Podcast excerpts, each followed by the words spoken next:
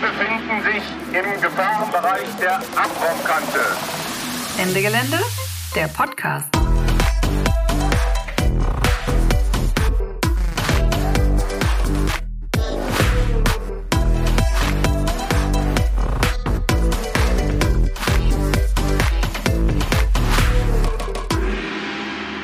Herzlich willkommen bei einer neuen Folge des Ende Gelände Podcast. Wir machen heute eine kleine aktivistische Weltreise von Kolumbien nach Schweden und dann nochmal zurück über den Atlantik nach Mexiko.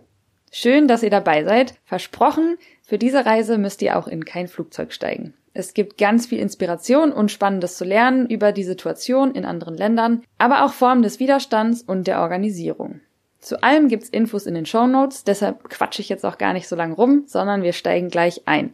Als erstes hören wir Oscar Sampaio, der sich gegen den brutalen kapitalistischen Extraktivismus in Kolumbien einsetzt. Kleiner technischer Punkt. Leider ist am Ende ein Stück von seiner Tonspur verloren gegangen. Deshalb hört ihr da nur noch die deutsche Übersetzung. Ich hoffe, ihr verzeiht uns das.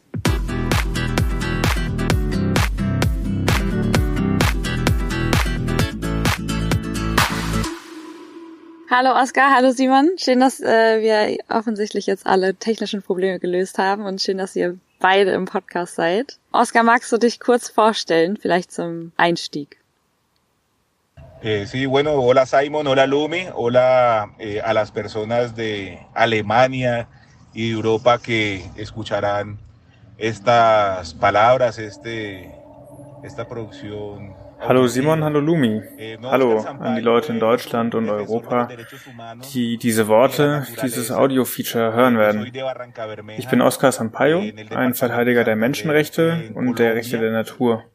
Ich komme aus Barranca Bermeja im Departamento Santander in Kolumbien.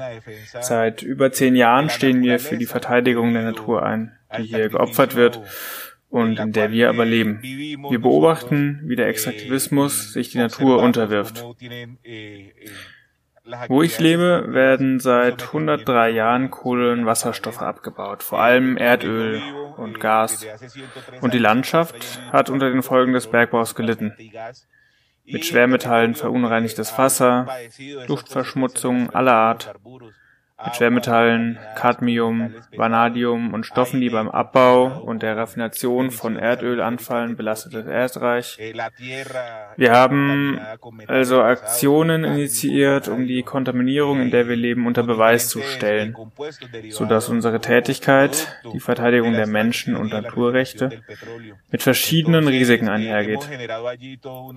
Drohungen, Attentate, Vertreibung, ich bin Teil eines Verbandes der Corporación Regional de Yareguíes. Wir arbeiten seit zehn Jahren alle, als Kollektiv daran, die Umweltzerstörung und die Verletzungen der Menschenrechte, die der Abbau der Kohlenwasserstoffe mit sich bringt, zu beweisen.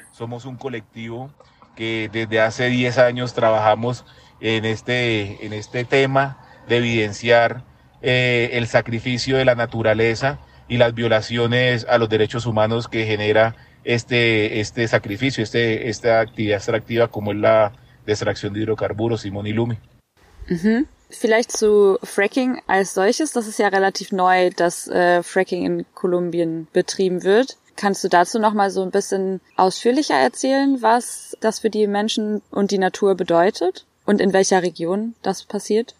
Pues no, eh, Simon y Lumi, el desarrollo de los yacimientos no convencionales eh, que utiliza la Die Erschließung unkonventioneller Erdöl- und Erdgasvorkommen, also Fracking, findet in Kolumbien bisher nur im Rahmen des Abbaus von CBM. Coal Bed Methanes statt. Es gibt aber auch andere Vorkommen von unkonventionellem Erdöl und Erdgas, in Lutiten, eben als das gerade erwähnte CBM, in Ölsanden, als Type Gas. In Kolumbien wird dieses Fracking bei CBM vom Unternehmen Drummond betrieben. Das ist das Gas im Rahmen des Kohleabbaus im Departamento del Cesar gewinnt. Was wir anprangern und wofür wir eine ganze Serie juristischer Schritte unternommen haben, ist das Fracking, das in Lutiten durchgeführt werden soll. die sich in einer Tiefe befinden, in der eben auch konventionelle Gasvorkommen gefunden wurden.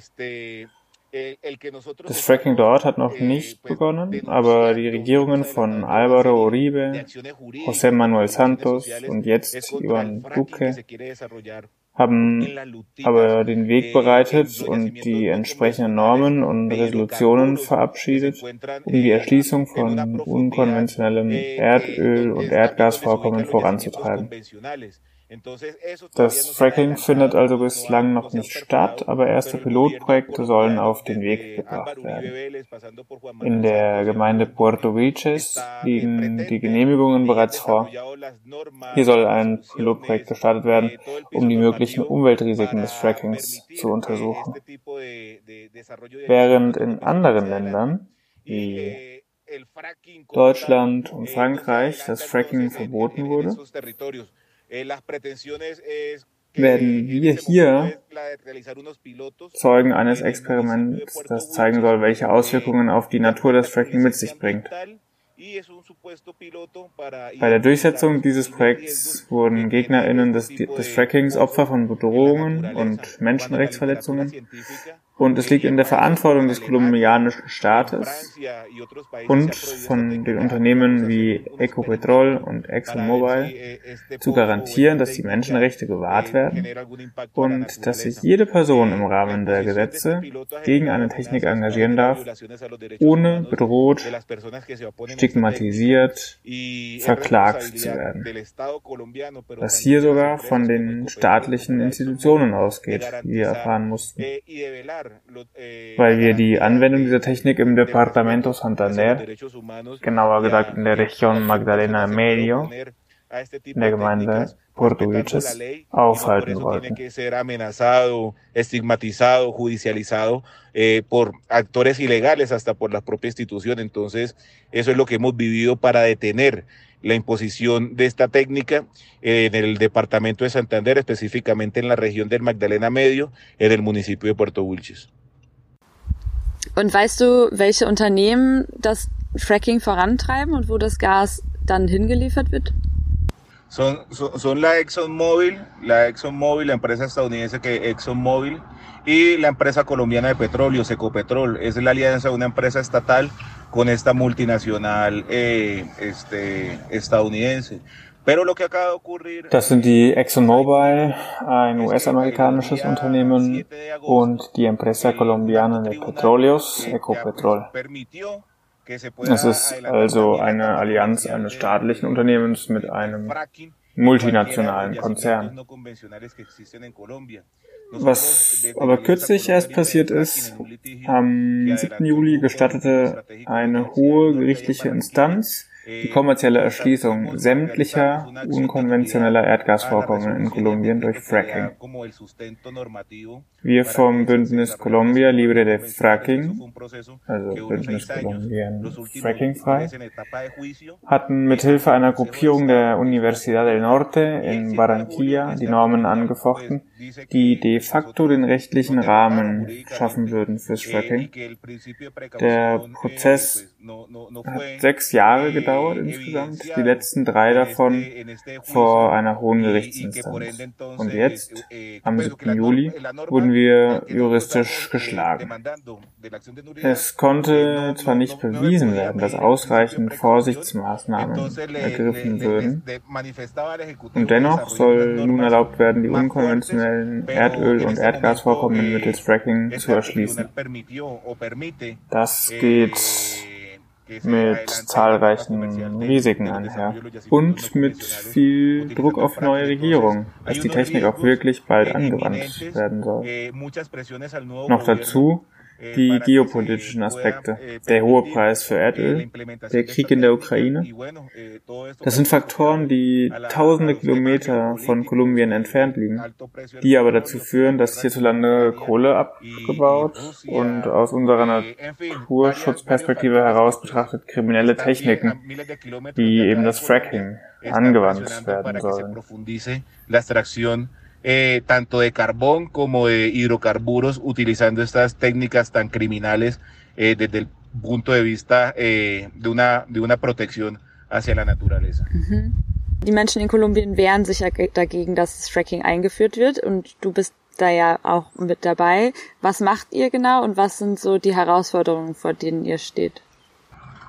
No, pues Simon y Lumi, es que la situación de, de orden público en Colombia die Situation hinsichtlich der öffentlichen Ordnung in Kolumbien und insbesondere in der Region Magdalena Medio, wo nach wie vor Krieg herrscht, ist dramatisch.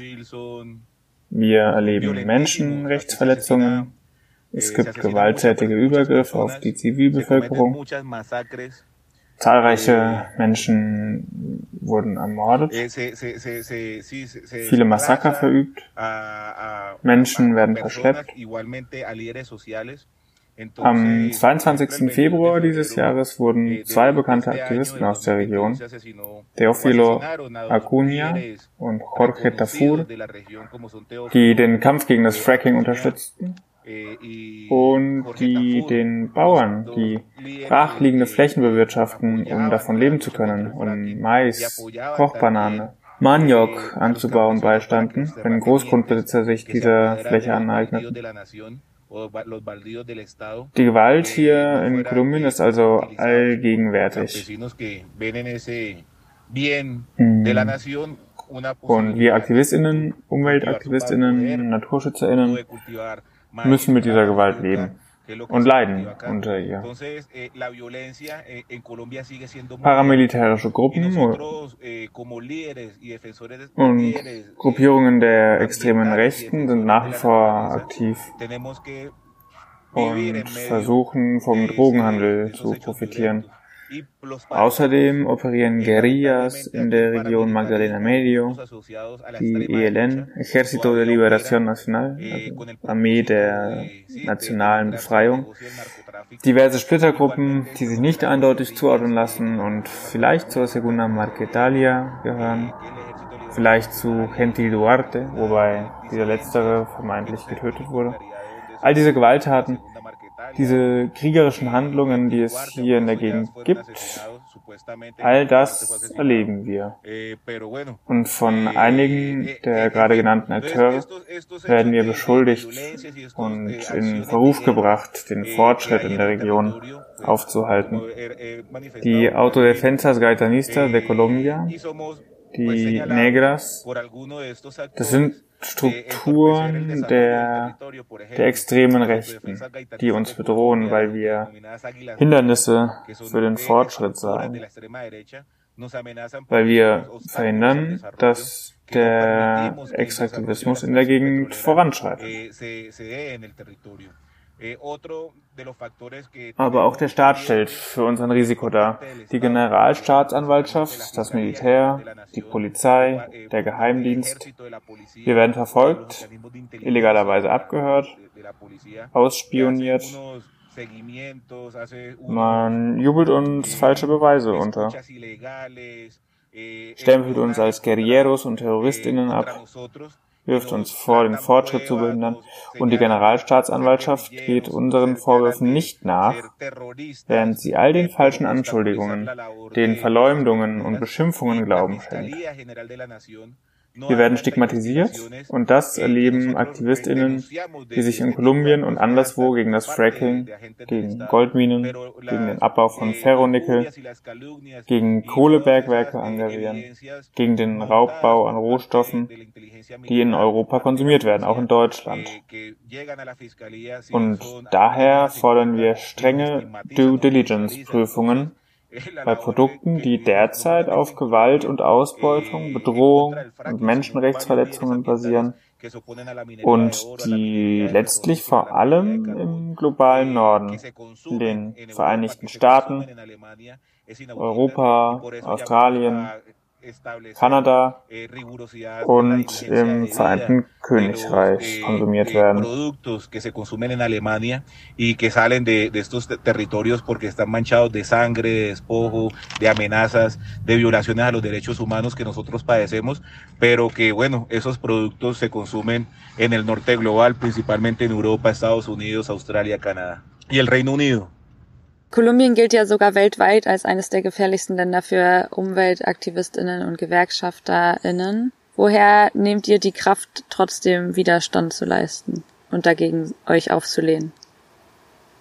No sé, como, pues, es pretender o es soñar por vivir hm. en un naja, ich weiß nicht, vorzuhaben oder davon zu träumen, in einer Umgebung zu leben, die nicht so kontaminiert ist, dass unsere Kinder und Enkelkinder auch noch die Natur genießen können, in der zu leben wir das Privileg hatten, obwohl sie seit 103 Jahren immerhin unter dem Abbau von Erdöl leidet, obwohl hier indigene Völker ausgerottet wurden, Trotz der Gewalt gegen GewerkschafterInnen, UmweltschützerInnen, andere AktivistInnen, ist das hier nach wie vor eine sehr schöne Gegend. Die Natur ist üppig, es gibt eine Menge endemischer Orchideen. Man kann über 300 Vogelarten beobachten. Der Korridor des Jaguars führt hier entlang. Es gibt Seekühe, Jaguarundis und andere große und mittlere Wildkatzen. Trotz all der Arten des Extraktivismus, denen sie ausgesetzt ist, lebt die Natur hier noch. Sie wurde zwar von der Erdölgewinnung erobert, aber sie ist so groß und wunderbar, dass sie sich dagegen wehrt, auszusterben. Und genau darum machen wir diese Arbeit, damit der Jaguar, die Seekuh, der Brüllaffe, der Klammeraffe, die Orchideen, die in unseren Sumpfgebieten sind, nicht verschwinden. und damit wir weiterhin das Privileg genießen können, diese Arten hier zu haben, damit die Gier der kapitalistischen Logik, dieser zügellose Konsumismus nicht auch noch das zerstört, was uns jetzt noch von unserer Umwelt bleibt. Daran können wir uns vielleicht hier in Deutschland auch ein bisschen orientieren als Bewegung an dem, was, was noch zu schützen ist. Du machst ja einen Podcast über Fracking in Kolumbien. Ähm, magst du vielleicht kurz erzählen, äh, was du da thematisierst? Der ist ja wahrscheinlich auf Spanisch und wo können Menschen den hören, wenn sie Spanisch verstehen? Bueno, pues tengo un poco de afán, pero, pero dale, pues trato de responder, pues das wird eine kleine audiovisuelle Produktion sein. Kurze Videos und Audio-Features, die wir entwickelt haben, um aufzuzeigen, wie die Sumpflandschaften, wie das Wasser hier in Magdalena Medio leiden, unter dem seit 100 Jahren andauernden Abbau von Erdöl und Erdgas. Wir sprechen zunächst von der Heuchelei, die das System mit sich bringt, mit der man uns erzählt, dass wir in Kolumbien eine Energie- und eine Ernährungssouveränität erreichen wollen. Die Produktion läuft Ende Juli, Anfang August an und wird über verschiedene Kanäle, darunter Ende Gelände und unser aller Wald, zu verfolgen sein. sí, el sistema o el modelo o, o, o los dueños de, de, Colombia, en la cual nos inducen hacia una soberanía energética por encima de una soberanía alimentaria, nosotros a sacar las piezas eh, por diferentes canales, Simon. Okay, cool, danke. Und Wie können Menschen in Europa euren Widerstand unterstützen? Also es gibt ja schon äh, Aktionen gegen, gegen Gas, zum Beispiel hier, aber auch äh, Versuche, Netzwer internationale Netzwerke und Solidarität aufzubauen. Aber gibt es etwas, was du dir oder ihr euch konkret wünschen würdet, was euch fehlt? Vielen Dank, dass ich zu diesem Interview eingeladen worden bin und die Möglichkeit hatte, die hiesige Situation einem europäischen Publikum zu schildern. Die Probleme, die es hier gibt, sind letzten Endes globaler Natur. Auch die Menschen in Europa und im globalen Norden leiden schließlich unter dem Konsumismus und dem Extraktivismus, dem auf Extraktivismus basierenden Lebensstil, den sie allerdings auch maßgeblich befördern. Im globalen Norden müsstet ihr Verantwortung übernehmen und euren Lebensstil hinterfragen, müsstet Unternehmen auf die Finger gucken und laut werden, wenn sie beispielsweise am Fracking beteiligt sind und damit Gewinne einfahren. Und ihr müsst begreifen, dass all die Probleme, die ich geschildert habe, letztlich keine regionalen Themen sind. Momentan mögen es die lokalen AktivistInnen sein, die VerteidigerInnen und der von Menschenrechten, Umwelt und Natur in Kolumbien beispielsweise, die sich Bedrohungen und Gewalt ausgesetzt sehen. Aber wenn es um Umweltzerstörung und Klimawandel geht, betrifft es uns alle. Und deshalb müssen wir auf globaler Ebene Verantwortung übernehmen.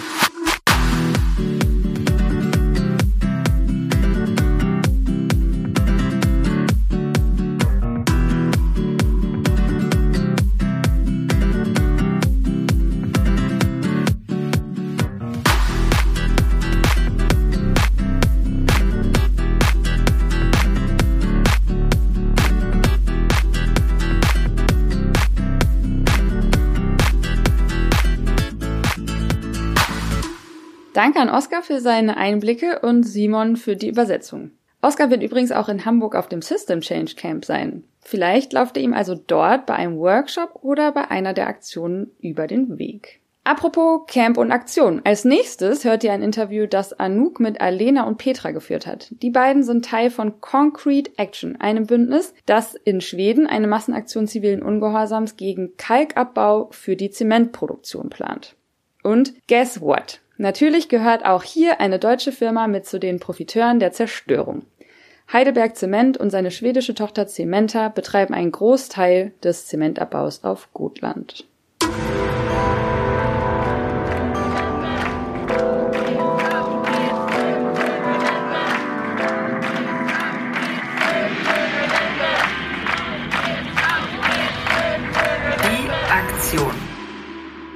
Bei Ende Gelände sind es die fossilen Energieträger, die wir ins Visier nehmen und aktiv in die lokale Infrastruktur eingreifen bzw. versuchen, deren Bau zu verhindern.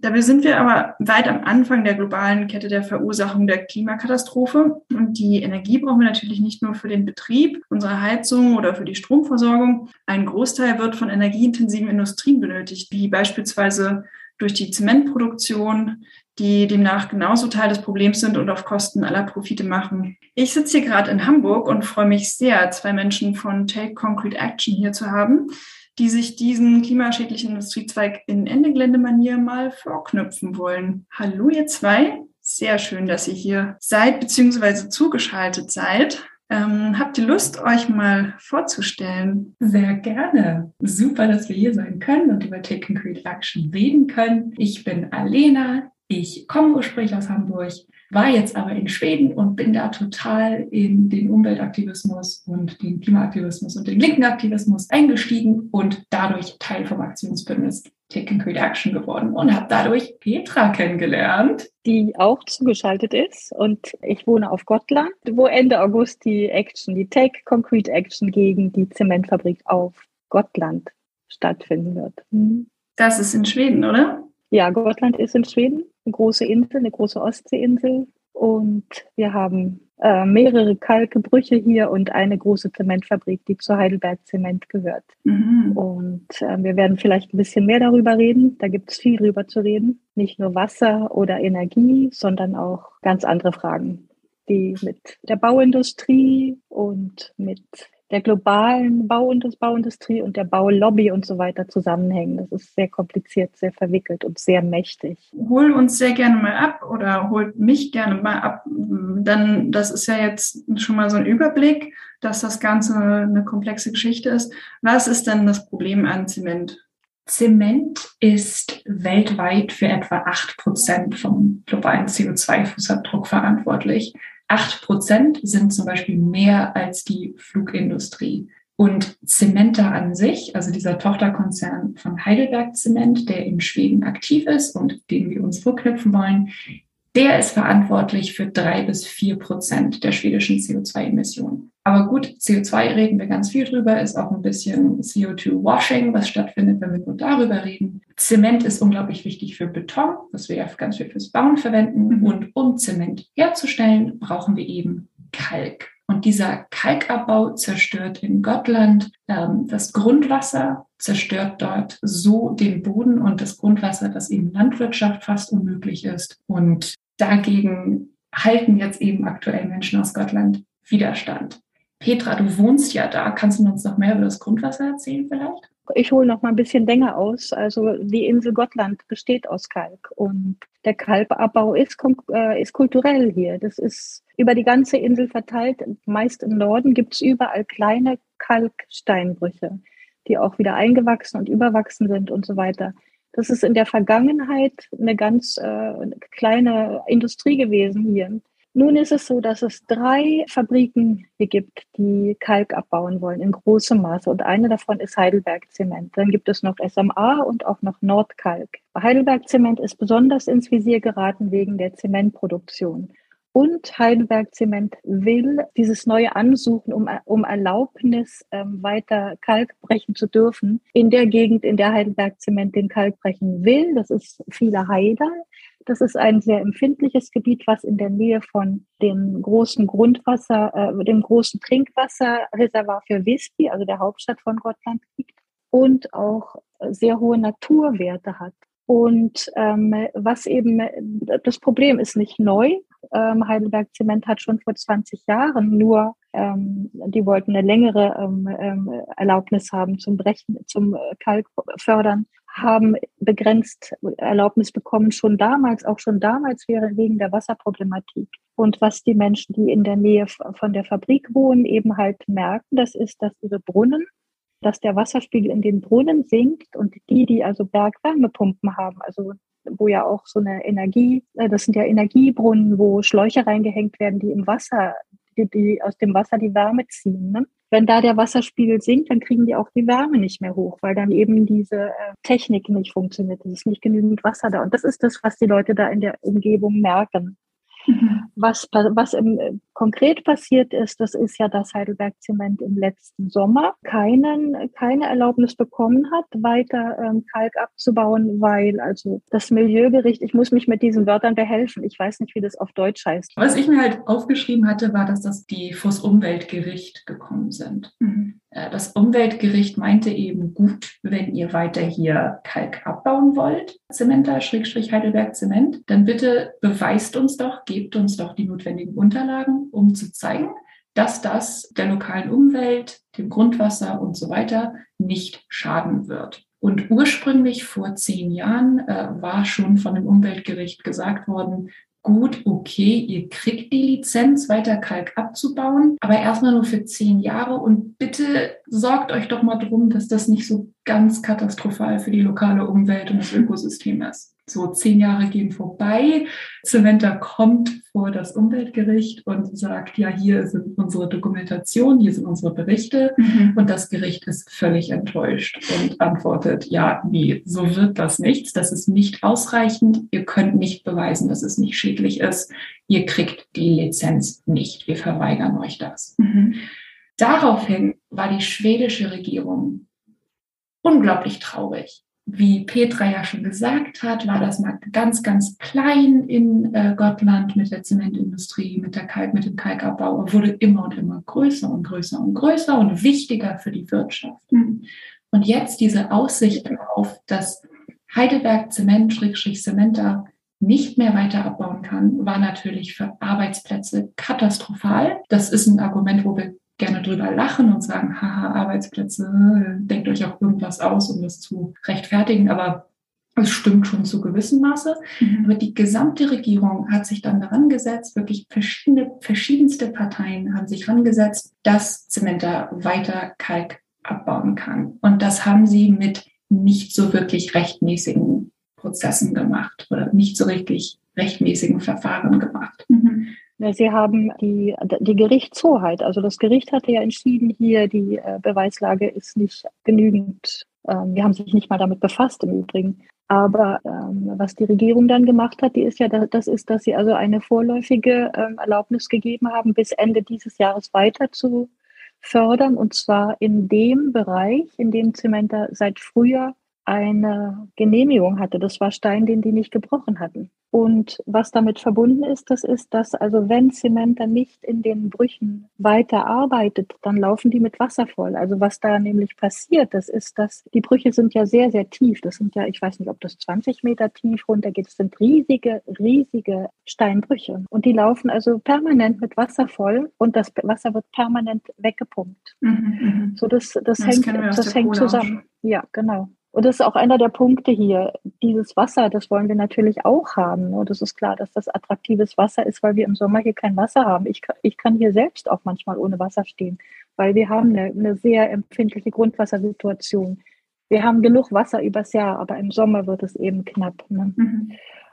Aber für die, das Wasser für die Menschen ist ja auch nur die eine Seite der Medaille. Also wenn man nach Nordgottland fährt, sieht man die toten Bäume und man sieht auch, was das für eine ähm, Landschaft ist. Die, wirklich, die ist wirklich on the edge. Also das ist eine ganz, ganz trockene Landschaft ne, mit knastrigen Flechten und Moosen und so, ja. Und wenn, also ich kann mir richtig vorstellen, wie das ist, wenn da das Wasser verschwindet, das Grundwasser zu sehr runtergeht, dann haben wir da eine Wüste ne, auf, mhm. auf Kalk. Okay. Das sind jetzt alles so die Perspektiven, die es auf Gottland auch gibt. Und äh, um auch nochmal die politische Lage so ein bisschen zusammenzufassen, wie ich das verstanden habe, ist auch eigentlich so rein rechtlich gesehen dürfte Zementa da nicht weitermachen. Aber die Politik steht so dahinter, weil es wirtschaftlich attraktiv ist, dass sie den Weg trotzdem frei macht, dass da weiter Zement abgebaut, also Kalk abgebaut werden kann. Habe ich das richtig verstanden? Das ist ungefähr so das, was wir allen wirklich klar machen wollen. Mhm. Klar, geht immer noch weiter ins Detail. Ähm, man kann da wirklich Forschungsarbeiten drüber schreiben, aber bottom line ist, ja, Zementa ist anscheinend für alle so unglaublich wichtig, dass sie da selber für eine einzige Firma, für Zementa selber rechtliche Ausnahmen machen, die sie sonst nicht machen mhm. In diesem Prozess Zementa eben zu erlauben, weiter zu äh, den Kalk abzubauen, da haben die, glaube ich, irgendwie vier Tage Konsultationsmöglichkeiten mhm. angeboten. Menschen durften vier Tage lang ihre eigenen Gedanken zu dieser Verlängerung einreichen. Mhm. Vier Tage ist definitiv nicht das, was für andere Fälle verwendet wird. Und es kann auch angefochten werden, dass das eben verfassungswidrig ist. Mhm. Zudem ist das eine Ausnahme, die nur für Zementer gemacht wird. Petra hatte ja erwähnt, dass es mehrere Firmen gibt, die Kalk abbauen und mehrere Firmen gibt, die Zement machen. Nur Zementer hat diese Ausnahme bekommen. Und das wurde sogar in dem Umweltgesetz geändert. Da steht quasi explizit drin im Umweltgesetz jetzt geändert. Zementa, ihr dürft weitermachen. Diese Deadline, diese Frist, die Not, eine neue Lizenz anzufragen, gilt für euch erstmal nicht. Mhm. Und das kann auch angefochten werden, dass das verfassungswidrig ist. Es gibt also so ein paar Sachen, die bei der schwedischen Regierung ein bisschen komisch ablaufen. Das ist nicht das Einzige. Wir könnten noch ganz viel über andere schöne Sachen machen, die Schwedisch sehr, äh, Schweden sehr heuchlerisch machen. Das würde aber deutlich den Podcast länger machen. Ja, ja, das heißt Lex, Lex Cementa heißt das jetzt, ne, dieses Gesetz. Lex Cementa. Ah, ja. Das ist tatsächlich abgestimmt. Es ist auch eigentlich noch gar kein Gesetz, sondern das ist also, was da nun droht. Ähm, wir haben ja einen Landwirtschaftsminister, der, als er angetreten ist, gesagt hat, ich liebe die Grubenindustrie, also heißt das so auf mhm. Deutsch, Grubenindustrie?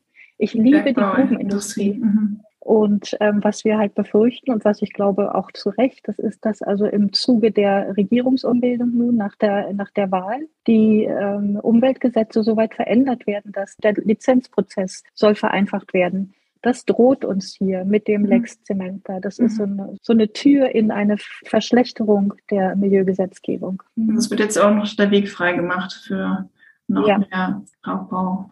Was wir eben so problematisch finden, ist, dass dieses Gesamtbild irgendwie nicht gesehen wird. Das Gesamtbild, dass wir uns in einer Klimakrise befinden, in einer Grundwasserkrise befinden, sowie in einem unglaublich ungerechten Wirtschaftssystem, was auf Extraktion basiert. Die, da würde ich auch sehr gerne nochmal drauf zu sprechen kommen, denn die Betroffenheit, die ist ja nicht nur bei Menschen in Gotland, sondern die ist ja auch in anderen Teilen der Erde zu sehen. Ähm, könnt ihr da vielleicht noch ein bisschen mehr zu sagen? Ich habe mir das noch ein bisschen angelesen, aber ihr seid bestimmt tiefer drin im Thema. Wir sind super inspiriert von zum Beispiel dem Zementbündnis in Heidelberg. Die haben ja schon häufiger darauf hingewiesen, äh, dass Heidelberg Zement, also wovon Zementa ja die Tochterfirma ist, dass die weltweit extremen Schaden anrichten. Mhm. Beispielsweise ist Heidelberg Zement ja in der Westsahara aktiv. Westsahara ist von Marokko besetztes Land. Und äh, Heidelberg Zement bricht dort Völkerrecht, indem sie auf besetztem Land Rohstoffe abbauen. Mhm, ähm, sie wollen jetzt auch noch ein Zementwerk errichten im israelisch besetzten Westjordanland, wieder eine besetzte Zone, ist es ganz ähnlich. Dort baut Heidelberg Zement nämlich auch Baustoffe oder Rohstoffe ab und macht die ganze Situation da nicht unbedingt friedlicher in der Region. Und diese Probleme, dass die jetzt in Gottland auch auftauchen, das ist nur ein Symptom von dem größeren Problem, dass die generell das Wirtschaftssystem, was wir haben, auf Extraktion beruht, aber eben auch äh, dass Zement eine unglaublich schädliche Industrie ist, ähm, wo wir Alternativen für finden müssen, aber auch, dass unser Rechtssystem bestimmte Dinge bevorzugt, die eigentlich nicht bevorzugt werden sollten und so weiter und so fort. Es kommen also enorm viele Probleme zusammen in diesem Fallbeispiel von Zementa auf Gotland. Also Ungerechtigkeiten auf allen Ebenen. Genau. Mhm. Dazu, dazu, kann ich auch noch was sagen. Also gerade zu diesem Punkt. Ich hatte Gelegenheit, vor zwei Wochen äh, Mathilde Hofstedt zu treffen, die also die Chefin von Cementa ist. Und wir hatten, wir saßen drei Stunden zusammen und sie sind pädagogisch mit mir durchgegangen, das ganze Material. Und es war eine Frage, die ich gestellt habe angesichts, die haben ja große Pläne dort mit äh, der CCS, also Carbon Capture and Storage Anlage, die die in ihrer Zementfabrik auf Gottland bauen wollen. Das ist jetzt nochmal ein anderes Thema. Aber da habe ich gefragt, warum diese Investition bei uns gemacht wird. Und da hat sie gesagt, weil hier der teure Zement bezahlt werden kann. Und für mich ist das also ein Unding, dass wir uns hier mit schönem, teuren Zement verwöhnen, während die also Fabriken in der ganzen Welt haben, wo sie gerne also auch die mal Fabriken modernisieren könnten und carbonneutralen Zement. Eigentlich viel wichtiger, den dort zu produzieren, wo wirklich noch gebaut werden muss. Aber dieser Zynismus zu sagen, ja, wir bauen das hier bei euch, weil ihr das hier bezahlen könnt, das wollte ich nur noch mal kurz nennen. Mhm. Der Wettbewerb um die schönsten Länder, ja, auf die Kosten der Ärmsten also. Nun regt sich da ja Widerstand und du hast ja gerade schon gesagt, Alina, ähm, an sich seid ihr nicht die Ersten und trotzdem ist es ein spannendes Bündnis, spannende Aktion, die ihr vorhabt. Take Concrete Action heißt es. Und ich habe mir das Mobi-Video auch schon angeschaut. Ich habe auf jeden Fall schon richtig Lust, da auch hinzufahren. Ähm, aber genau, vielleicht sagt doch gerne nochmal, was habt ihr da eigentlich vor und worum geht's und wie soll die Aktion aussehen? Genau. Unser Ziel ist es, die Operation in dem Kalkabbau zu stoppen. Das ist ein ambitioniertes Ziel, aber dadurch, dass wir von Ende Gelände lernen, sowie von vielen, vielen anderen Aktionsbündnissen und Massaktionen, glauben wir, dass wir das Ziel erreichen können. Wir planen eben auch eine Debatte zu entfachen damit. Das heißt, egal wie Zementa reagiert, wollen wir gewinnen. Wollen wir wirklich Veränderungen schaffen. Und wir wollen ein breites solidarisches Bündnis aufstellen, was danach weiter mit dem Problem beschäftigt sein kann. Aber erstmal, first things first, am 25. bis 27. August werden wir alle mit der Fähre, mit dem Boot, wie wir wollen, nach Gottland fahren und werden dort eben durch zivilen Ungehorsam mit unseren Körpern die Operation von Cementa stoppen. Und das ist nicht konkret gegen die Arbeiter gerichtet, sondern wirklich gegen die Infrastruktur und gegen diese Ungerechtigkeiten, äh, für die ja die Direktorin anscheinend auch äh, vor laufender Kamera und Publikum steht. Unseren Aktionskonsens haben wir online. Da steht dann also drin, wofür wir was für Werte wir haben, wofür wir stehen, was wir tun und was wir nicht tun werden. Beispielsweise werden wir nicht aktiv Eskalation suchen und so weiter und so fort. Mhm. Und ähm, wir werden auch die von Ende Gelände so viel verwendete Fingerstruktur verwenden, um dann eben bei der Polizei vorbeizukommen. Und äh, das wird extrem, extrem aufregend werden an diesen zwei Tagen. Ja, das hört sich auf jeden Fall richtig gut an. Und dann können wir also von Ende Gelände alles schön aufgewärmt nach der Aktion in Hamburg schön Fähre fahren. Das haben wir letztes Jahr auch schon geübt. Mit der Fähre äh, ab nach Gotland und dort die Zementproduktion lahmlegen. Ich habe auf jeden Fall Bock. Willkommen, sage ich. Und falls man eben nicht mit der Fähre nach Gottland fahren möchte und eigentlich auch nach Ende Gelände keine Zeit mehr hat und denkt, oh shit, ja, hm, jetzt muss ich mal arbeiten gehen, damit ich mir äh, die ganzen Bußgelder leisten kann, dann haben wir eben auch Möglichkeiten, bei der Aktion mitzuhelfen, ohne dort zu sein. Wir brauchen alle möglichen Arten von Engagement. Wir brauchen sowohl Menschen, die einfach ihren Freunden davon erzählen und sagen, hey, wolltest du nicht schon immer mal die wunderschöne Natur auf Gottland sehen? Dann komm mit, lass uns die Zementindustrie lahmlegen. Ich kann nicht, aber du solltest hingehen. Solche Multiplikatoren brauchen wir. Und dafür haben wir eben auch Flyer und so weiter, die man drucken kann. Wenn ihr in Deutschland was machen wollt, geht zu Heidelberg Zement, stellt euch dort quer. Zementa ist ja der Tochterkonzern von Heidelberg Zement. Da gibt es also ganz, ganz, ganz viel zu machen. Ja, richtig cool. 25. bis 27. August ist notiert. Auf geht's, ab geht's, take concrete action.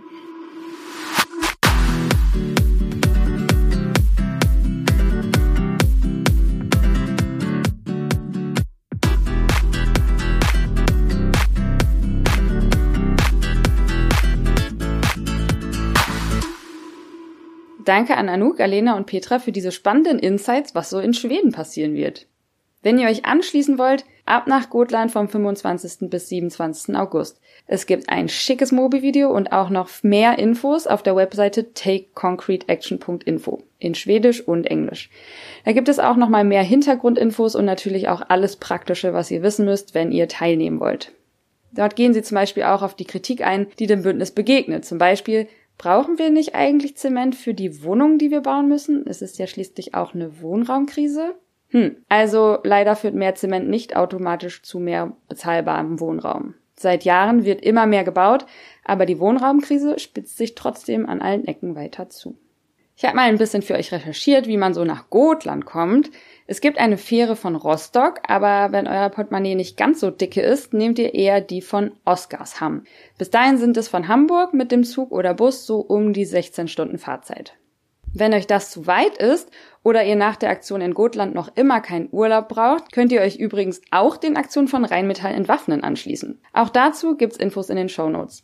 Rheinmetall entwaffnen wendet sich nicht nur gegen die Aufrüstung der Bundeswehr, dank der vor allem die Kasse der deutschen Rüstungsindustrie klingelt, sondern auch gegen die Waffenexporte an die Türkei.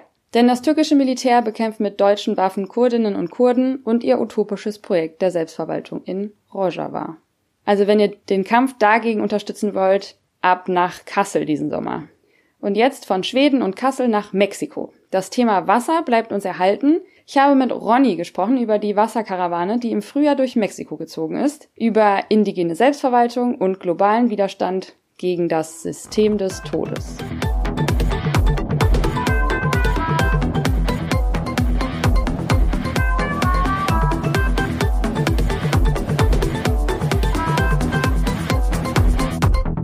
Hallo Ronny, cool, dass du Zeit hast, mit uns im Podcast zu reden. Du hast mit noch ganz vielen anderen Menschen, oder was heißt ganz vielen, kannst du ja gleich mal erzählen, aus Lützerath im März und April an so einer Wasserkarawane teilgenommen in Mexiko. Kannst du mal erzählen, was das ist, wer das organisiert hat und wie das überhaupt kam, dass ihr da mitgemacht habt? Voll gerne. Ähm, schön, dass wir sprechen. Genau, die Karawane hieß Karawane für das Wasser und das Leben, vereint gegen kapitalistische Enteignung. Mhm. Wir wurden von Lützerath lebt äh, eingeladen, an der Karawane teilzunehmen. Wir waren dann im Endeffekt mit neun Leuten da. Und die Verknüpfung nach Mexiko ist so über verschiedene Pfade entstanden, die sich so aus der Gira Zapatista entwickelt haben. Also die Zapatistas aus Mexiko waren ja in Europa und auch in Lützerath und äh, darüber haben sich so Fäden gesponnen, dass die Pueblos Unidos de Choluteca, das sind, genau, ist eine organisierte Gruppe von zum Teil indigenen Menschen, aus dem Bundesstaat Puebla. Die haben diese Karawane organisiert und uns eingeladen, teilzunehmen.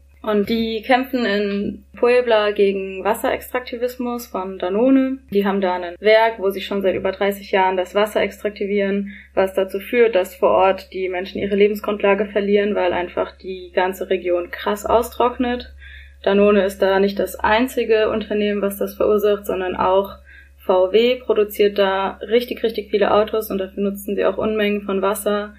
Und genau, die Region ist äh, mittlerweile super stark ausgetrocknet, obwohl sie eigentlich extrem reich an Wasser ist, weil dort auch zwei große Vulkane sind, wodurch viel Wasser runterläuft. Und ja, die Leute haben zuvor halt viel zum Teil von Obstbau gelebt. Mittlerweile gibt es dort fast gar keine Bäume mehr, auch kaum mehr Kühe, was sie oft gesagt haben, die sie früher hatten sondern der Boden ist super staubig und super windig und Flüsse trocknen aus, Seen trocknen aus und so weiter. Und die haben sich dagegen halt organisiert und im Endeffekt vor gut einem Jahr zum Tag des Wassers, das ist der 21. März, diese Fabrik besetzt und damit den Extraktivismus gestoppt. Die sind reingegangen, und haben wirklich die Brunnen, mit denen das Wasser rausgeholt wurde, zerstört, also da ganz viel Beton und Sachen reingekippt. Wow, Direct Action. Richtig effektive Direct Action, ja. Und auch wirklich sehr effektiv, weil man wirklich in der ganzen Region spüren konnte, dass Wasser zurückkommt, also das Wasser in den Brunnen der Leute wieder auftaucht und die das benutzen können. Mhm. Und dazu haben sie halt äh, diese Fabrik umgewandelt in so eine Art Gemeindezentrum, was sie Alte Permikali genannt haben, was auf der Sprache der Nahur Haus der Völker heißt. Und dort haben sie halt so ein richtig krasses Zentrum für so Selbstorganisation geschaffen. Also da waren sie immer dort und es war immer offen für Leute, um herzukommen und es gab so viele Bildungsveranstaltungen, viele Kulturveranstaltungen, so genau kleine eigene Schulen. Sie haben dort Landwirtschaft angefangen zu betreiben, haben da äh, Tiere drin gehabt, hatten ein eigenes so Medienzentrum, also haben selbst super viel Öffentlichkeit, Arbeit gemacht und so Sachen produziert. Das war deren Projekt, was auch sehr gestrahlt hat auf jeden Fall in die Region und äh, voll viele Leute so motiviert hat, Widerstand zu leisten und sich zu organisieren. Mhm. Gibt's das noch? Nee, das wurde leider geräumt. Zwei Monate bevor die Karawane angefangen hat, wurde das geräumt, aber daraufhin, genau, haben sie dann die Karawane organisiert, um auch diese Geschichte weiterzutragen und sich halt zu vernetzen mit ganz vielen anderen Communities, die sich halt organisieren gegen die Projekte des Todes, wie sie oft genannt werden in Mexiko.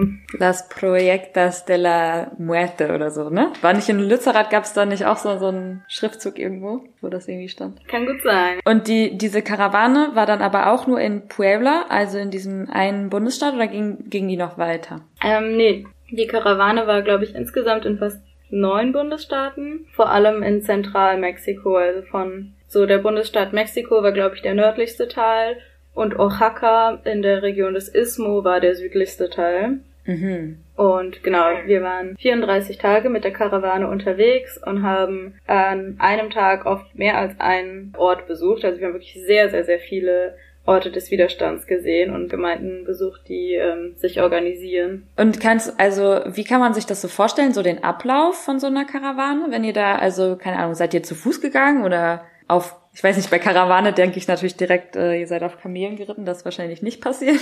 Nee, das ist nicht passiert und wir sind auch äh, nicht zu Fuß gelaufen. Wir hatten eigentlich immer einen Bus gemietet, mit dem wir unterwegs waren und hatten dazu dann noch Autos oder Camionettas, das sind mhm. so Pritschen, bei denen man auch so hinten auf der Pritsche mitfahren kann.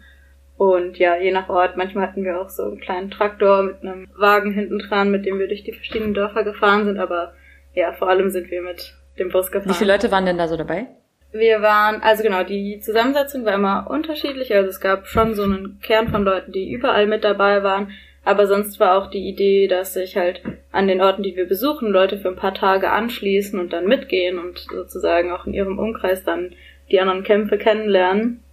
Und somit hat sich die Zusammensetzung immer geändert. Und ich glaube, wir waren so, die Mindestzahl war so 30 Leute und die Maximalzahl waren vielleicht so 70 Leute. Aber die Orte, die wir besucht haben, haben uns immer einen sehr großen Empfang äh, gemacht und da waren dann immer viele Leute auch noch versammelt, die die Karawane begrüßt haben und dann, genau, kann ich auch ein bisschen erzählen, wie das war. Also wir sind meistens halt mit dem Bus äh, lange, lange Strecken gefahren, ähm, durch aber auch oft sehr ähm, beeindruckende Landschaft und dann sind wir in einem Ort angekommen und wurden, auch wenn wir uns mit der Zeit verschätzt haben und viele Stunden zu spät kamen, waren meistens alle Leute vor Ort versammelt mit vielen Bannern, mit äh, oft in traditioneller Kleidung, mit Musik und manchmal auch so Böllern, die geschossen wurden. Und wir sind ausgestiegen und haben gleich angefangen, unsere Demo-Sprüche miteinander zu rufen und haben oft dann gleich angefangen, eine kleine Demo zu machen durch den Ort oder an dem Projekt vorbei, also an der Mine vorbei oder an dem Unternehmen vorbei, was dort halt für Zerstörung sorgt. Gleich eigentlich immer eine sehr kraftvolle kleine Demonstration gemacht.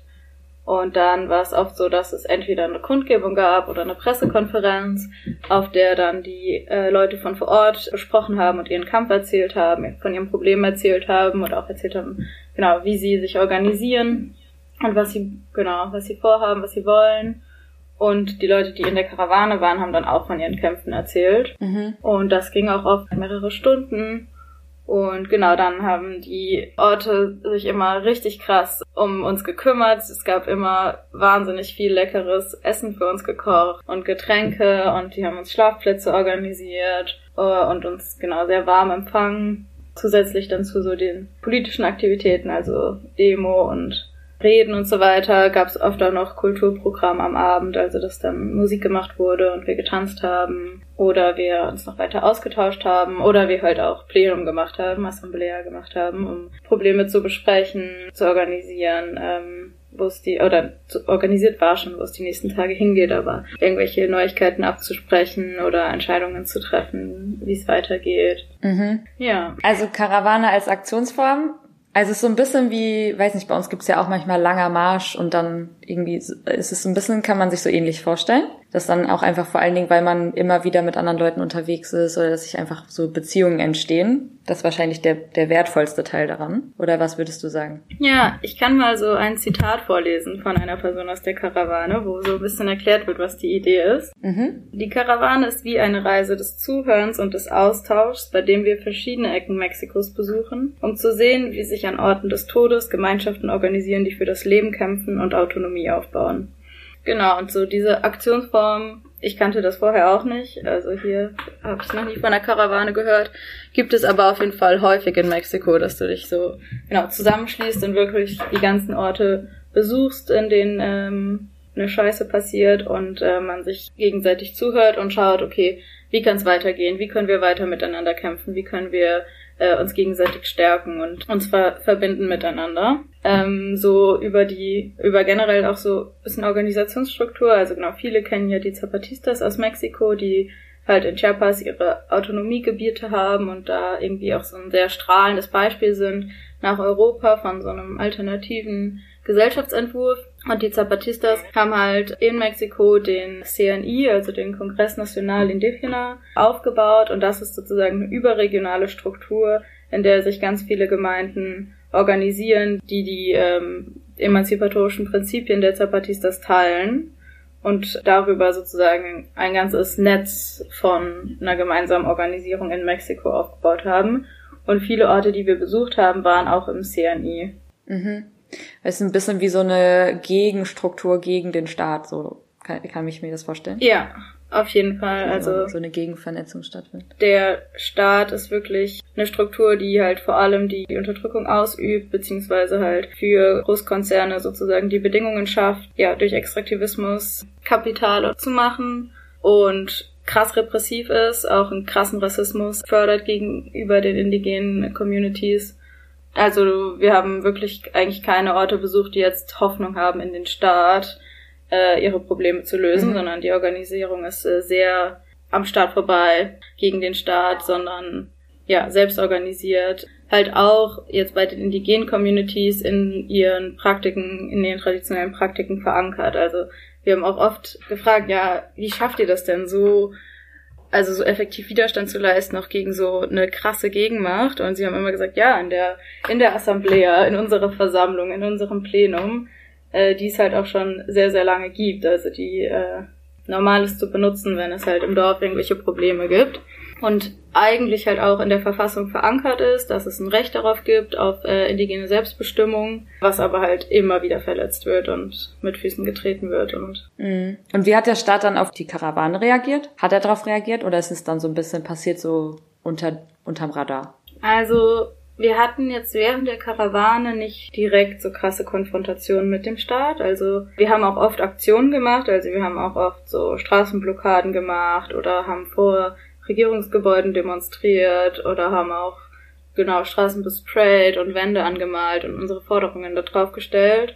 Und es war nicht so, dass wir sofort sozusagen von der Polizei daran gehindert wurden, was glaube ich auch daran lag, dass die Karawane viel Aufmerksamkeit bekommen hat. Und da so Leute mit deutschen Pässen zum Beispiel dabei waren, mit denen kann man halt nicht alles machen. Vielleicht hat das auch was damit zu tun. Mm, ist, glaube ich, kann man nicht nur so sagen. Also ich glaube, Genau, also wir haben eigentlich nicht, als Deutsche darf man eigentlich gar nicht sich an politischen Aktionen beteiligen.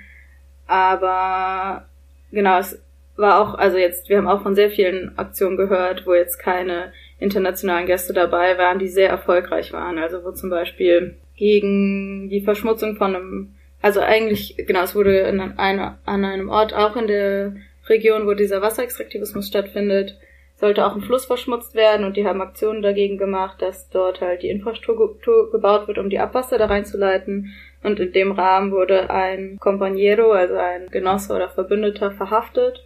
Und um für seine Freiheit zu kämpfen, haben die Leute die Autobahn blockiert mit richtig vielen Leuten für mehrere Tage und haben gefordert, er muss aus dem Knast rauskommen. Und die Regierung hat gesagt, okay, wir lassen ihn raus, äh, wenn ihr, ihr müsst aber die Autobahn wieder freigeben. Und er hat dann gesagt, ja, ich werde nicht rausgehen, wenn ihr nicht aufhört, diesen, Schmuss, äh, diesen Fluss zu verschmutzen. Und dann haben sie das auch gestoppt, dieses Projekt. Wow. Also genau, es ist zum Teil wirklich sehr effektiv, so solche Formen so von direkten Aktionen in Mexiko. Und 100 Prozent habe ich oder wir auch nicht verstanden, wieso, aber ich glaube, eine Rolle spielt auf jeden Fall, dass sozusagen, wenn es starke Repression jetzt gegeben hätte gegen die äh, Besetzung der Autobahn, es schon immer die Drohung im Raum steht, dass sich noch viel mehr Leute solidarisieren und sozusagen der Aufruhr noch größer wird, weil voll das krasse so Selbstverständnis ist, wenn eine Gruppe von uns angegriffen wird, wenn sie eine, eine Gemeinschaft angreifen, das bedeutet, sie greifen uns alle an und wir müssen darauf alle reagieren. Dazu so zum Verhältnis zum Staat zur Zeit. Also in Mexiko gibt es seit zwei Jahren eine linke Regierung, seit richtig, richtig, richtig langer Zeit. Und die hat halt in ihrem Wahlkampf total große Versprechungen gemacht, natürlich. Auch, dass sie so die indigenen Rechte respektiert, dass sie deren ähm, Forderungen umsetzt, dass sie halt genauso krasse Extraktivismusprojekte aufhört und er hat so Touren gemacht durch die Dörfer und sich alle Sachen angehört und natürlich gesagt, dass sie anders sein wird. Und die ist jetzt seit zwei Jahren im Amt und es hat sich aber nicht wirklich viel geändert, denn ja, wie halt es so ist, wenn du als Regierung im Nationalstaat agieren musst, der im Kapitalismus handelt, brauchst du Geld, um handlungsfähig zu sein. Auch um irgendeine sozialere Politik zu machen, musst du irgendein Einkommen haben. Mhm. Und das kriegst du halt am meisten dadurch, dass du äh, großen Unternehmen die Möglichkeit gibst, Extraktivismus zu betreiben. Und das passiert weiterhin. Und die ähm, Communities, die von dem Extraktivismus betroffen sind, sind halt eigentlich immer indigene Gemeinschaften, für die deswegen auch diese linke Regierung eigentlich die gleiche Schweinerei wie vorher bedeutet, weil halt weiterhin ihnen das Wasser genommen wird, ihr Land enteignet wird, ihre Organisierung dadurch zerstört wird, ihre Lebensgrundlage zerstört wird. Aber trotzdem halt diese Regierung noch voll versucht, so den Schein zu wahren, also auch voll versucht, so ja, irgendwie so zu tun, als würde sie das halt noch weitermachen und deswegen nicht so richtig krass äh, Repressionen walten zu lassen oder weniger Repression walten zu lassen. Aber genau, trotzdem passiert sehr, sehr viel und auch echt richtig, richtig viel schlimmere Repressionen als jetzt hier in Deutschland. Zum Beispiel wurde 2019 ein Aktivist äh, ermordet von der Regierung. Das war wahrscheinlich einer der ersten, die von dieser Regierung ermordet wurden. Das war Sami Flores. Und er ist sehr, sehr präsent im Widerstand. Also einer von den Charts, die wir immer gerufen haben, war Samir Vive, also Samir lebt. Oder auch ähm, Samir ist nicht gestorben, sondern er wurde von der Regierung ermordet. Und genau, das passiert halt. Also, dass so Leute wie Samir, die in Amelsingo, einem Ort in Morelos, also einem anderen Bundesstaat, gegen ein Gaskraftwerk Widerstand geleistet haben, also ein Gaskraftwerk, wo über Pipelines aus den USA durch äh, große Gebiete in Mexiko Gas transportiert wird, zum Teil durch Erdbebengebiete hindurch, was eine richtig, richtig krasse Gefahr ist, also weil diese Pipelines einfach wie eine Zeitbombe sind und jederzeit kaputt gehen können und äh, äh, super großen Schaden äh, verursachen können. Genau, dagegen hat er halt das Dorf, in dem er kam, sehr, sehr stark organisiert. Also das war ein richtig krasses Beispiel für Organisierung, da sind so zu Hochzeiten 70 Prozent der Menschen, die dort gelebt haben, zu den Assembleas gekommen. Die hatten mit tausend Leuten dort Versammlungen. Genau, haben es geschafft, dass weder die Polizei noch das organisierte Verbrechen es geschafft haben, dort Fuß zu fassen, also nicht reinkommen konnten in das Dorf. Und davon war auch ein großes Element das kommunitäre Radio, wo Sami auch voll aktiv war wo auch zweimal die Armee kam, um denen das Equipment zu nehmen und die haben es geschafft, sich gegen die zu verteidigen. Aber dann wurde Samir von Auftragsmördern von der Regierung erschossen vor seiner mhm. Haustür. Und genau. Woher weiß man das? Woher weiß man, dass das vom Staat war? Also das wissen die Leute von vor Ort, weil sie halt, also weil es halt immer wieder passiert, dass äh, mhm politisch Aktive halt, genau, also dass Organisierung dadurch versucht wird zu zerstören, dass halt, ja, Leute umgebracht werden, die dort eine wichtige Rolle mhm. einnehmen. Und so ist es, glaube ich, auch bei der Karawane, dass sozusagen in dem Moment, wo jetzt so super viel Aufmerksamkeit auf den Kämpfen liegt und ähm, viel der Blick darauf gelenkt wird, die Repression nicht so stark ist, aber halt Leute, die dort eine prominente Rolle einnehmen, Angst haben müssen, zum Teil um ihr Leben. Mhm. Vor allen Dingen dann danach, wenn es wenn die Aufmerksamkeit weg ist. Ja, genau. Ja. Also genau, jetzt wieso, wieso ist es der Staat? Also genau, der Staat hat ein Interesse daran, dass äh, Unternehmen einen Platz finden in Mexiko und dort Geld machen und unterstützt halt super viele Projekte. Also so der Tren Maya, ähm, eine Zugstrecke durch Chiapas, die halt Waren produzieren soll oder auch eine Zugstrecke der Transismico, der durch halt noch eine weitere Region führen soll, wird sehr, sehr stark von der Regierung vorangetrieben, diese beiden Projekte. Mhm. Ja, ich glaube, darüber machen wir irgendwann nochmal eine einzelne Folge. ja. auch mega spannend. Ja, aber es ist halt auch so, dass äh, der Staat und das organisierte Verbrechen, äh, die Narcos, wie sie auch genannt werden, halt zusammenarbeiten und sozusagen die Narcos ja ein bisschen sozusagen deren Herrschaft halt komplett auf Gewalt und gar nicht mehr auf Legitimität aufbaut und damit aber sozusagen auch so noch die noch schmutzigeren Arbeiten der Regierung übernehmen, wie zum Beispiel dann Leute von ihrem Land vertreiben, wenn sie Widerstand dagegen leisten, dass sie, dass das enteignet werden soll. Mhm. Krass, ja. Okay, die Karawane, die hat ja so vier zentrale Botschaften gehabt. Vielleicht kannst du, also vielleicht kommen wir noch mal so ein bisschen zurück zu der Karawane. Ja, genau. Wie, also viele von den Botschaften sind ja auch schon im Titel enthalten. Eine ist natürlich mhm. der Kampf gegen die kapitalistische Enteignung unserer Mutter Erde oder genau die Mutter Erde ähm, wird sozusagen als sehr betont als die Lebensgrundlage, die wir haben. Und genau, dass gerade wir eine absolute Eskalation des Kapitalismus als System des Todes erleben, was unsere Lebensgrundlage zerstört. Und dass wir dagegen ankämpfen müssen, was jetzt in dem Fall ganz konkret bedeutet für den Erhalt des Wassers als Ressource des Lebens, für den Schutz der Wasservorräte, für sauberes Wasser und gegen die Privatisierung und den freien Zugang zu Wasser. Mhm. Das ist ein Kampf für das Leben, also gegen die Kriminalisierung und das Töten von indigenen Communities beziehungsweise Menschen, die gegen dieses System des Todes aktiv sind und auch äh, für das Recht auf Autonomie und Selbstbestimmung, was wir auch eben schon so ein bisschen hatten, also sich unabhängig vom Staat und seiner Gewalt zu organisieren und selbst zu bestimmen, wie wir leben wollen und wie die Ressourcen genutzt werden sollen, die wir zum Überleben brauchen. Mhm. Und ja, wir können diesen Kampf nur gemeinsam und vereint gewinnen. Das Ziel von der Karawane war, ein, ja, ein Netz der Rebellion durch Mexiko und die ganze Welt zu spinnen und voneinander zu lernen für die gemeinsame Sache, nämlich Widerstand gegen die kapitalistische Zerstörung unserer Lebensgrundlage. Mhm. Und würdest du sagen, dass das irgendwie, dass das geklappt hat? Also was nimmst du so davon, von dieser Karawane mit? Was würdest du jetzt rückblickend sagen, was da so entstanden ist? Also ich glaube voll, dass es für mich, für uns in Lützerath und auch für die ganzen Orte, die wir besucht haben, richtig wichtig war zu merken, es gibt voll viele Leute, die kämpfen und wir sind in diesem Kampf nicht allein.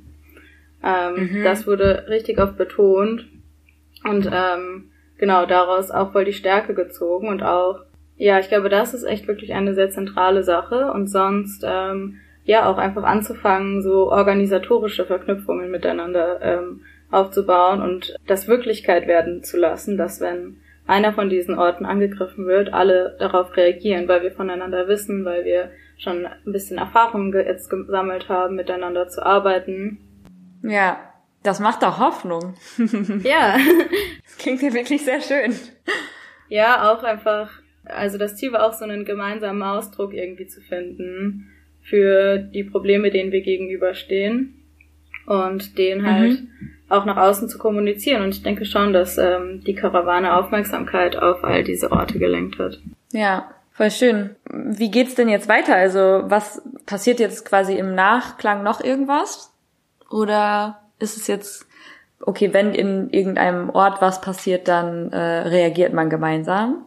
Oder habt ihr noch anderes, andere Sachen geplant? Ähm, es äh, genau sind andere Sachen geplant. Genau, die Karawane hat geendet mit dem ersten Treffen der äh, indigenen Gemeinden der Nahur in Morelos, also eine ziemlich große Versammlung, wo über drei Tage lang zusammengetragen wurde, was die Probleme sind und wie wir gemeinsam dort gegen angehen können. Und am Ende davon wurde ein Kommuniqué geschrieben und ja, ich habe überlegt, auch einen Teil daraus vorzulesen, weil ich es auch sehr schön finde, wie die Formulierungen darin immer sind. Mhm.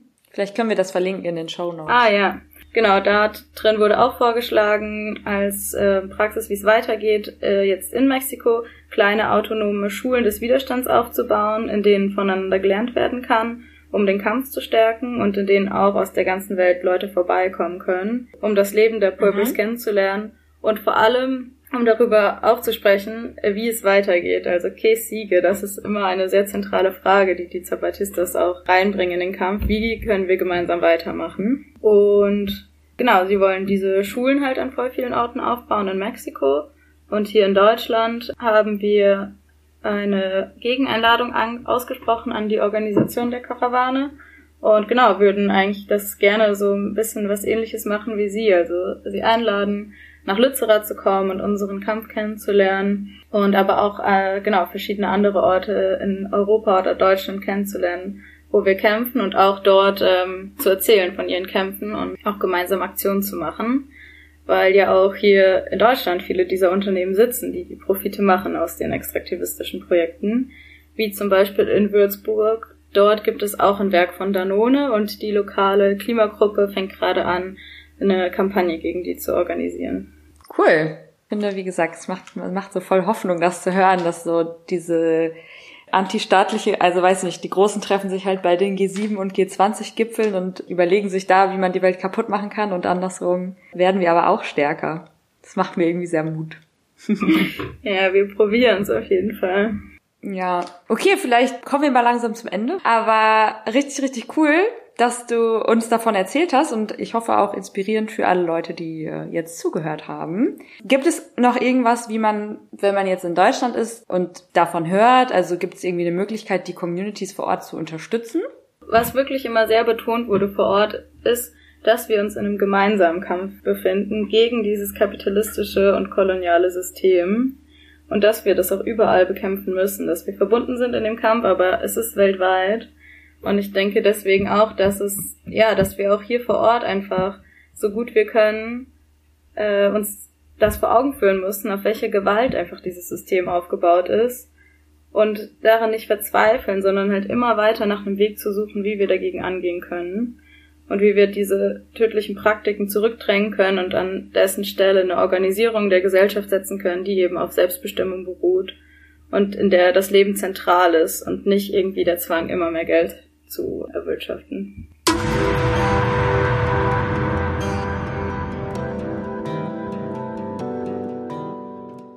Ich hoffe, ihr seid von den Interviews genauso inspiriert wie wir als Crew und vor allem seht ihr, wir sind mit Ende Gelände wirklich bei weitem nicht allein im Kampf für Klimagerechtigkeit und es gibt viel, was wir von anderen Bewegungen lernen können. Wie immer freuen wir uns über Kritik und Anregungen, also zögert nicht, uns eine Mail zu schreiben an podcast.ende-gelände.org. Und wir haben es in einer der letzten Folgen schon mal gesagt, falls ihr auch Lust habt, Podcasts zu machen, schreibt auch an diese E-Mail-Adresse. Bis zum nächsten Mal. Schön, dass ihr bis zum Ende dabei wart.